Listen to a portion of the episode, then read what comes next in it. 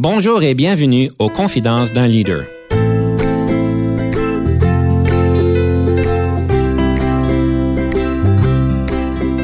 Ici Denis Lévesque, coach de cadre. Nous avons donc l'honneur et le privilège de recevoir en studio des leaders qui ont marqué leur communauté afin d'apprendre de leur expérience et de s'inspirer de leur sagesse.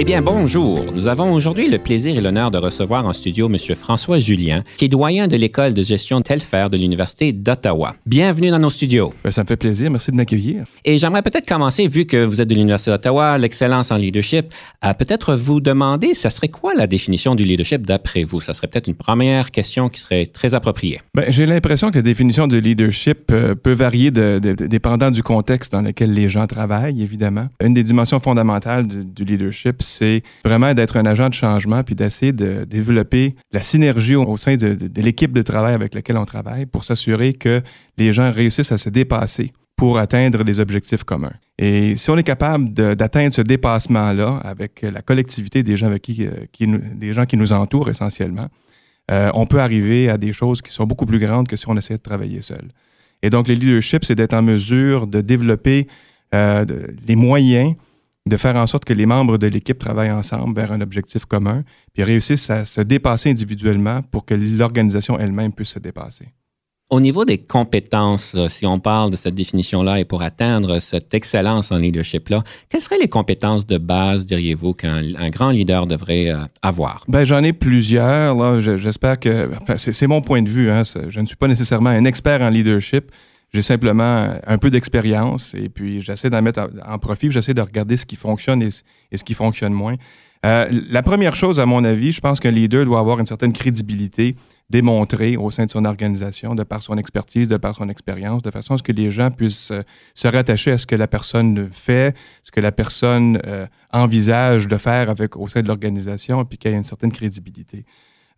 Il faut que le leader soit également visionnaire, il soit capable d'articuler l'endroit où il aimerait amener l'organisation et, comment il peut engager à ce moment-là les membres de l'équipe à, le suivre. Euh, lié à ça, il y a tout le volet de la communication. Un leader est un bon communicateur, quelqu'un qui est capable de partager sa vision, de bien l'expliquer, mais également au niveau des activités puis de la mettre en œuvre, extrêmement important parce que c'est pas simplement une question de, planifier puis de rêver, mais c'est également euh, au niveau de l'exécution que ça devient important. Puis la communication est très importante au niveau de l'exécution pour savoir exactement comment chacun des membres de l'équipe est en mesure de contribuer à l'atteinte euh, de l'objectif global de l'organisation. Je pense qu'une autre des qualités importantes euh, du leader, c'est associé avec tout ce qui a rapport avec l'honnêteté, avec l'intégrité, la responsabilité. Euh, un leader se doit de montrer l'exemple, un leader se doit de communiquer des valeurs au sein de son organisation et euh, la meilleure façon de communiquer ces valeurs-là, c'est de les mettre en, application puis de les mettre soi-même euh, de, les vivre, ces valeurs-là. Euh, par exemple, à l'Université euh, d'Ottawa, à l'École de gestion Telfer, nous autres, on a, développé nos, valeurs et puis on a trouvé une façon amusante de permettre à, toute l'équipe de se rappeler quelles sont ces valeurs-là parce que tant que les valeurs sont à l'esprit des gens, ça devient plus facile de, les mettre en application. Alors nous autres, on a décidé d'aligner nos valeurs avec les différentes lettres du mot Telfer. Telfer, évidemment, c'est notre ancien du programme de MBA qui a, été diplômé en 1976 et puis qui a tellement aimé son expérience à l'université qu'il a fait un don nominatif pour l'école, mais sa carrière elle-même est très inspirante. Alors, si on regarde du côté de, des lettres de Telfer, T pour travail d'équipe, ça, ça va de soi, euh, c'est garant de succès d'avoir une équipe qui travaille ensemble. E, c'est pour l'excellence. Alors, on vise l'excellence à tous les niveaux, que ce soit au niveau de nos programmes, au niveau de la qualité du, personnel qu'on embauche, de la qualité des étudiants qu'on qu recrute et ainsi de suite, et d'avoir une, une présence qui a un impact au sein de la communauté. Elle, devinez, c'est pour le leadership, évidemment. Alors, on, on veut s'assurer que non seulement on est une école qui forme le leadership, mais c'est une qui développe le leadership au sein de ses, de ses étudiants, mais également au sein de son personnel. Et on veut vivre le leadership, on veut avoir un impact et donc euh, être perçu dans la, dans la communauté comme étant une organisation qui va de l'avant et qui euh, affecte positivement la communauté dans laquelle elle évolue. F, celui-là, c'était un peu compliqué parce que c'est pas beaucoup de mots de qualité qui commencent par F, mais finalement, une dimension qui est très, très importante pour nous, c'est pas vraiment un mot en français, mais je pense que ça a été adopté en français, c'est fun. on s'est dit, nous autres, on va avoir du fun. Et en fait, ça, ça, ça a relié à, une des autres qualités dont je vais parler tout à l'heure, c'est tout, ce qui a rapport avec l'élément positif, une attitude mhm. positive. Il faut que les gens soient en mesure de s'amuser. Donc, quand on parle aux étudiants, on se dit, c'est plaisant, c'est amusant. On a du plaisir, on a du fun lorsqu'on apprend, lorsqu'on fait des activités extracurriculaires. Nos chercheurs, ils sont passionnés et ils veulent travailler euh, et avoir du plaisir euh, dans, leur travail, avoir la fierté du travail bien fait. T-E-L-F. On est rendu à E. E, c'est l'engagement. Alors, l'engagement, c'est d'être présent dans sa, dans sa communauté, c'est de s'assurer que tout le monde contribue aux objectifs communs de l'organisation et de contribuer sans, sans peur de compter les heures au bien-être de l'organisation. Puis R, c'est tout ce qui a rapport avec la responsabilité, le respect, l'intégrité, l'éthique et ainsi de suite. Donc, ces valeurs-là, par les actions, le leader doit, ça c'est les, valeurs de Telfer, mais par ses actions, le, leader dans une organisation doit démontrer euh, son intégrité, son honnêteté et, et, euh, la responsabilité. Ensuite, il y a toute l'idée d'être en mesure de former des équipes performantes. Ça, ça devient un élément très important, puis d'être en mesure également de déléguer le travail aux gens de son mmh. équipe. Mmh. Ça, c'est une habileté importante de la part d'un leader, parce que le leader ne peut pas travailler seul. Le leader peut avoir des grandes ambitions, mais s'il travaille seul, il arrivera, il arrivera pas, tellement, pas tellement loin à la fin de la journée.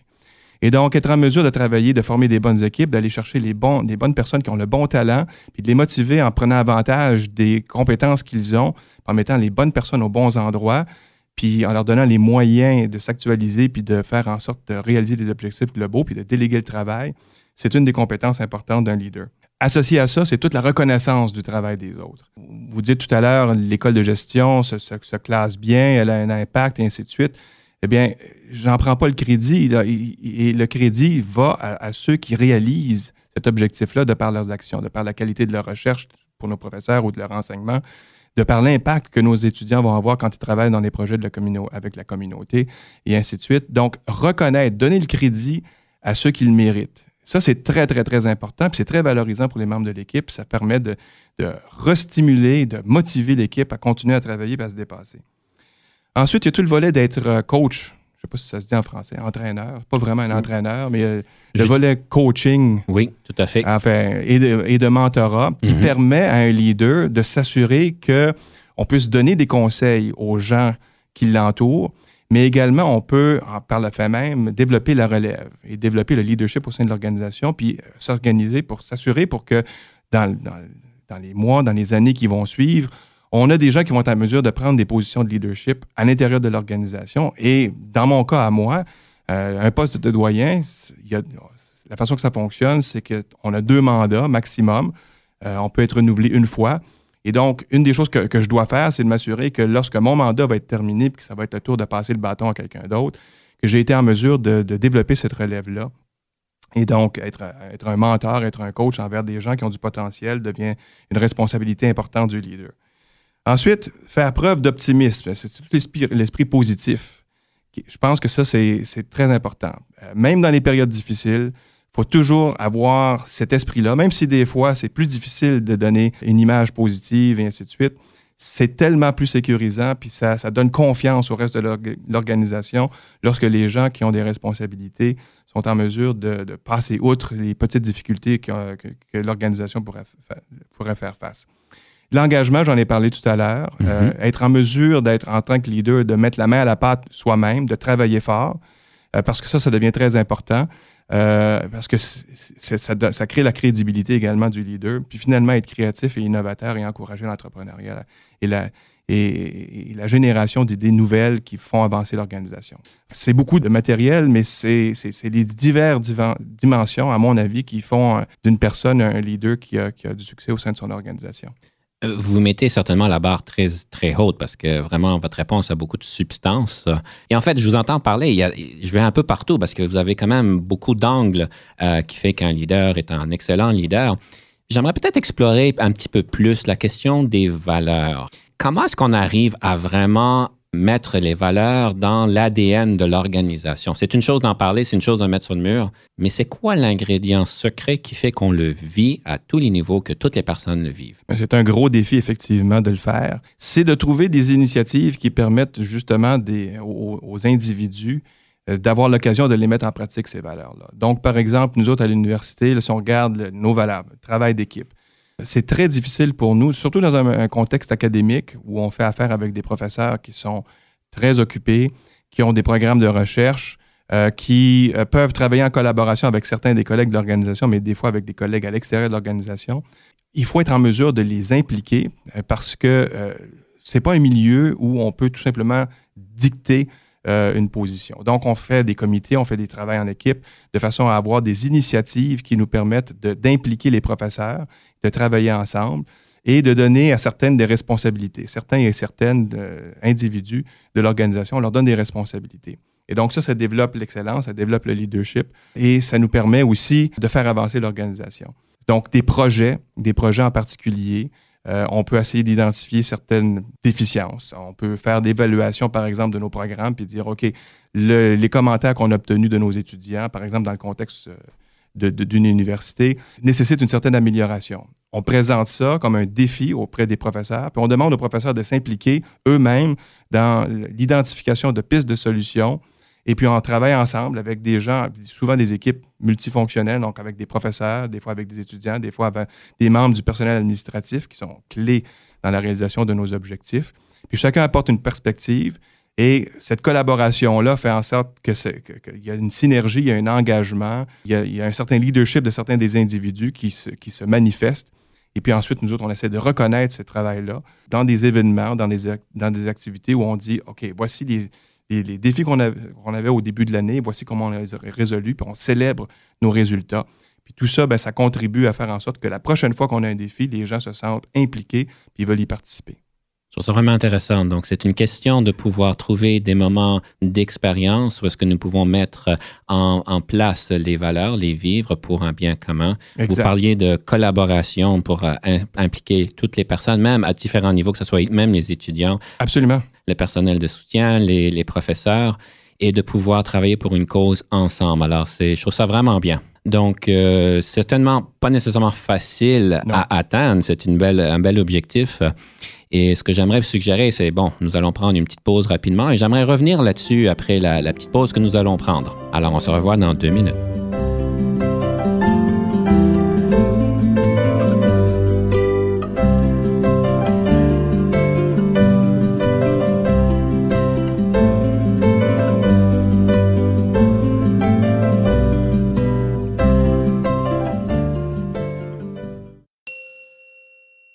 Ici Denis Lévesque. Si vous cherchez l'excellence en leadership, nous sommes intéressés à vous parler. Venez nous visiter à solutionoptigestion.ca.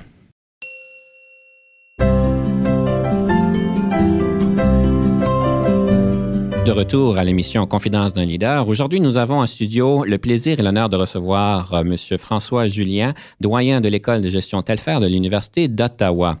Et nous avions une vraiment belle conversation avant la pause par rapport à la définition du leadership, aux compétences. On avait parlé des valeurs et comment est-ce qu'on applique ces valeurs-là. Et euh, c'est vraiment, la barre est très élevée, certainement.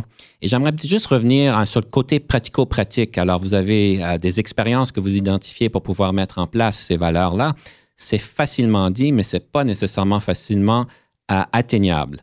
C'est quoi la formule?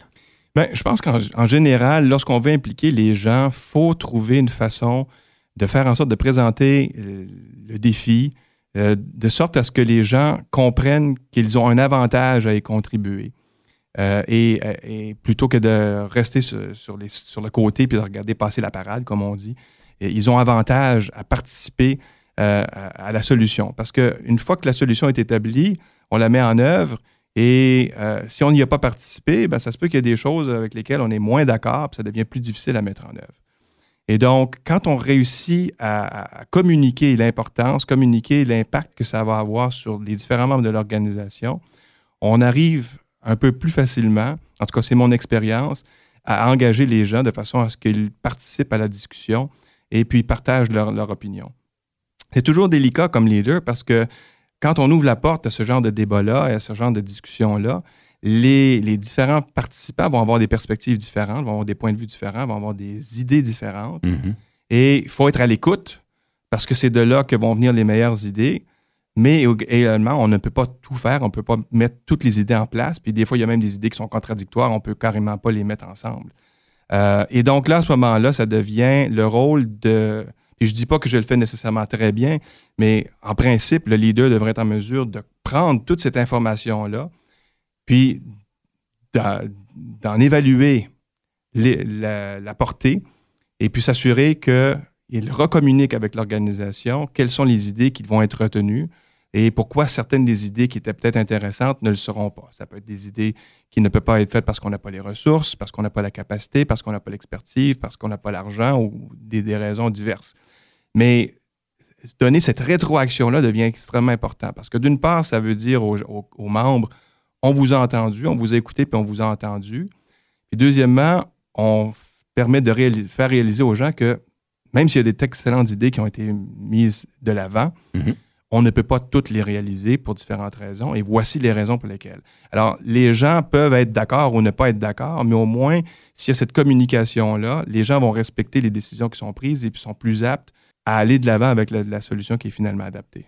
C'est une belle solution et en fait, je pense qu'un des, des éléments qui peut assurer le succès d'une conversation riche et diversifiée et aussi bien respectueuse vient dans la qualité euh, des personnes que vous amenez à, l'école euh, Telfer. Je, et je sais que vous avez euh, un souci particulier au niveau de l'embauche. C'est certain qu'en tant que leader, à un moment donné, il faut choisir des nouveaux joueurs, il euh, faut aller chercher d'autres personnes.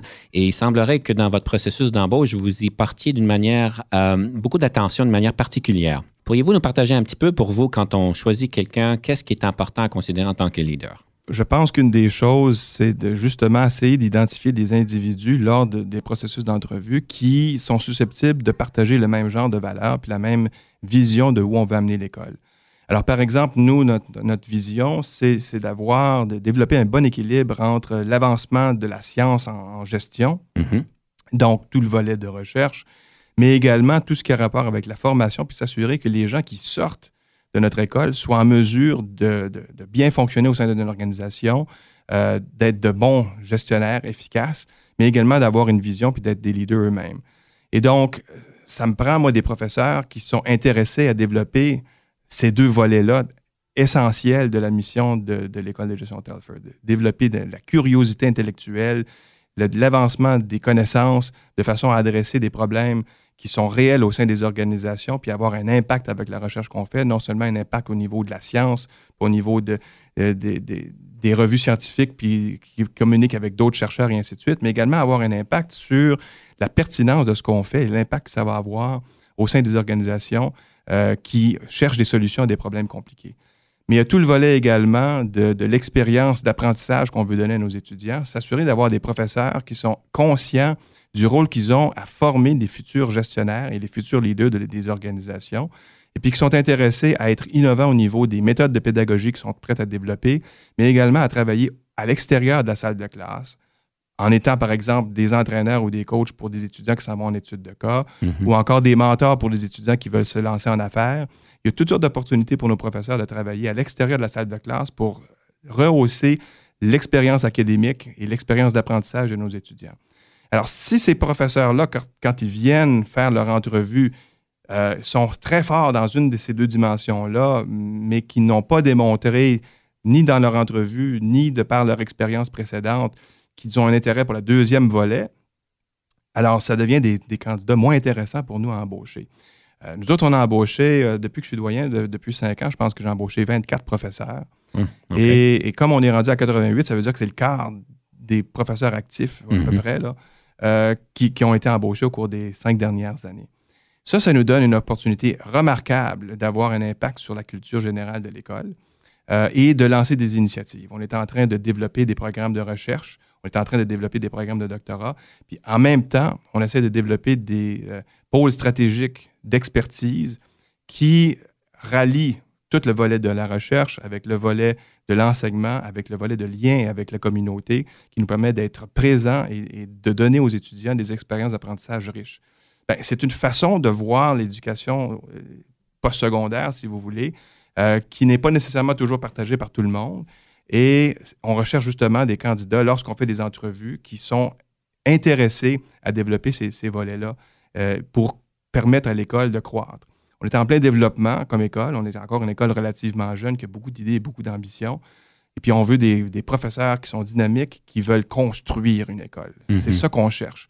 On ne veut pas des gens qui s'assoient juste sur leur laurier, là, mais on veut des gens qui veulent avoir de l'impact de par leur enseignement et de par les travaux de recherche qu'ils effectuent encore une fois, la barre est élevée et je, sais que vous passez quand même du temps au niveau de l'embauche.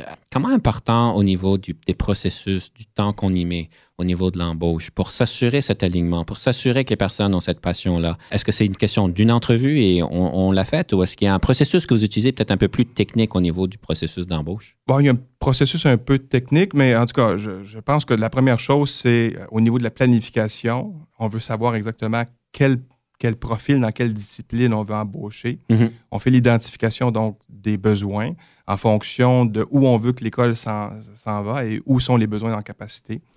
Ensuite, on fait des affichages et puis on travaille également, les professeurs essaient de trouver des candidats qu'ils seraient en mesure d'approcher pour inviter à poser leur candidature. Souvent, ça va se faire, par exemple, les collègues qu'ils ont, euh, qu'ils ont rencontrés à travers des collaborations ou des, ou des conférences auxquelles ils assistent, ainsi de suite le, bassin de candidats est évalué par un comité de sélection qui est formé d'experts dans le domaine qu'on va recruter. Et on invite généralement trois à cinq personnes pour un poste de professeur donné. ces personnes-là viennent faire l'entrevue à, Ottawa, ici dans nos locaux, puis passent toute une journée avec nous. Euh, une journée où ils vont rencontrer individuellement des, gens de l'administration, donc mes vice-doyens à la recherche, mes vice-doyens au programme, moi-même, mm-hmm. mais également des collègues avec lesquels ils vont travailler, d'autres professeurs. Ils vont faire une présentation de leur recherche, mais on leur demande de faire une présentation qui euh, est euh, vulgarisée, qui permet d'être accessible à, un auditoire qui n'ont pas nécessairement leur même expertise en recherche, donc éviter des, mots de terminologie trop complexes, mais vraiment de, se focuser comme si on était en train d'enseigner une classe de premier cycle ou de MBA. Et donc là, à ce moment-là, ça nous permet de voir est-ce que les gens sont capables d'avoir cette rigueur académique-là qui, est cohérente avec le chercheur, mais également cette façon de communiquer qui est idéale pour former des futurs gestionnaires dans une salle de classe. Et ensuite, ben, euh, évidemment, il y a tout le processus de, on demande aux, collègues de, de, soumettre leurs commentaires sur les candidats et ensuite on fait une sélection du meilleur candidat. Donc c'est vraiment intégral euh, et puis on essaie d'impliquer tout le monde dans le processus. Vous y mettez beaucoup d'attention, ce qui, ce qui permet, je présume, qu'il y a beaucoup d'alignement à la fin. Oui. Juste avant de passer à une autre thématique, je me demandais, on parle souvent de compétences et d'alignement, ou en anglais, ce qu'on dit fit. Euh, si vous aviez à mettre un pourcentage au niveau du poids, au niveau de la compétence, euh, du poste dans lequel on embauche et de cet alignement, ça serait quoi le pourcentage de chaque, d'après votre expérience, qui serait le bon poids? La majorité des candidats qu'on voit, nous, euh, sont très compétents dans leur domaine. Mhm. Donc, pour nous, comme vous avez dit, le fit mhm. est, très important. Quelle, proportion? Je dirais que c'est au moins aussi important que la compétence. C'est au moins aussi important dans une organisation parce que on ne veut pas se retrouver avec, euh, avec des chercheurs qui s'isolent dans leur bureau ou chez eux, même encore pire, ils ne viennent pas au campus autre que pour enseigner leurs cours on veut avoir des gens qui sont impliqués, des gens qui sont présents auprès des étudiants, qui sont présents au sein de l'école, qui sont présents au cœur de la communauté. Et si on n'est pas capable, on a des entrevues structurées où on demande euh, aux, professeurs, dans le cadre du processus d'entrevue, le genre d'expérience qu'ils ont. Et euh, c'est comme ça qu'on s'assure d'avoir le bon fit avec les bons candidats. Je sais que vous êtes fort sur la, la reconnaissance et la rétroaction. Et en fait, euh, j'aimerais parler un peu d'un prix d'excellence que vous avez mis en place euh, qui, euh, j'ai trouvé quand même extraordinaire, la manière dont vous l'avez fait. Vous savez de quel prix je parle? Ben, ben il y, a deux prix d'excellence. je ne sais pas si c'est lequel des deux. Il y en a un qui c'est un prix d'excellence, on appelle le prix d'excellence Stelfer. Mhm. Puis l'autre, c'est le prix d'excellence sur la qualité du service Pat O'Rourke. Je ne sais pas lequel des deux que vous aimeriez discuter. Ben, il me semble que c'est celui qui est euh, attribué à une madame qui faisait partie de votre équipe, qui a quitté. Alors, c'est ça. Le prix d'excellence Pat O'Rourke, c'est un prix qui vise à reconnaître l'excellence dans le service et puis, ce qui est intéressant avec ce prix-là, c'est que ça, tous les membres de l'organisation sont éligibles à remporter le prix. Mm-hmm. Et les mises en candidature se font par les, par les employés de l'école, que ce soit les membres du personnel administratif ou les membres du personnel académique, les professeurs, pour reconnaître la qualité du service. Euh, pour les professeurs, par exemple, les critères, c'est de s'assurer que les professeurs vont au-delà de, de leurs responsabilités typiques. Pour les membres du personnel administratif, c'est l'engagement qu'ils ont envers servir leur communauté, que ce soit servir les professeurs, que ce soit servir les étudiants, les membres de la communauté qui viennent à l'école. Et donc, c'est une façon de reconnaître l'excellence du service que euh, l'ancienne directrice administrative de l'école, Mme Pat O'Rourke, avait contribué. C'était une façon de reconnaître ses, loyaux services au cours des, dernières années. Peut-être brièvement, en, 30 secondes, 40 secondes, Qu'est-ce qui vous a motivé de, faire une telle étape, de faire un prix d'excellence? Parce que ça ne doit pas être facile, ça ne doit pas venir de nulle part quand même, il y a, tout un processus. rapidement, en 30-40 secondes, qu'est-ce qui vous a motivé de le faire? Ben, je pense que si on reconnaît le travail des gens, ils sont plus susceptibles à contribuer dans le futur. J'en ai mentionné tout à l'heure. Et puis, euh, nous autres, on a toute une cérémonie une fois par année où on fait ça. On fait la reconnaissance de l'excellence en enseignement, de l'excellence en recherche, de l'excellence en service. On reconnaît les anniversaires, on célèbre les gens qui terminent les mandats. Et quand on reconnaît le travail des gens, les gens se, se sentent valorisés et sont plus aptes à contribuer et à travailler au sein de l'école pour l'avancement et le bien de l'école qui est vraiment intéressant, c'est que si on va dans le futur, dans 25, 35, 45 ans, je présume que le, prix d'excellence va être encore euh, pratiqué et encore là. J'espère que oui. Alors, c'est parfait. J'aimerais peut-être conclure avec une citation, quelque chose qui euh, vous anime par rapport au leadership, quelque chose qui vous inspire. Et, pourquoi est-ce que cela vous inspire? Ben, c'est une citation à laquelle j'ai été euh, exposé relativement récemment. Apparemment que c'est un proverbe africain. Et ça dit quelque chose comme ceci. Si vous allez vite, si vous voulez aller vite, allez seul. Si vous voulez aller loin, allez ensemble. Et donc, c'est toute l'idée d'aller chercher l'équipe pour s'assurer qu'on ne peut pas simplement, comme une seule personne, diriger toutes les, les destinées d'une organisation. Si on veut que l'organisation progresse, il faut que l'équipe soit derrière. On peut avoir des gros rêves, mais euh, on ne peut pas avoir de rêve extraordinaire si on n'a pas une équipe extraordinaire pour les exécuter. Je trouve ça extraordinaire. C'est un nouveau proverbe que je vais rajouter dans ma trousse. C'est fantastique. Alors, je vous remercie beaucoup, euh, Monsieur François Julien, doyen de l'Université de gestion Telfer, que nous avons le plaisir de recevoir aujourd'hui. Ça me fait plaisir. Et je vais donc souhaiter à nos auditeurs une bonne semaine et on vous revoit la semaine prochaine.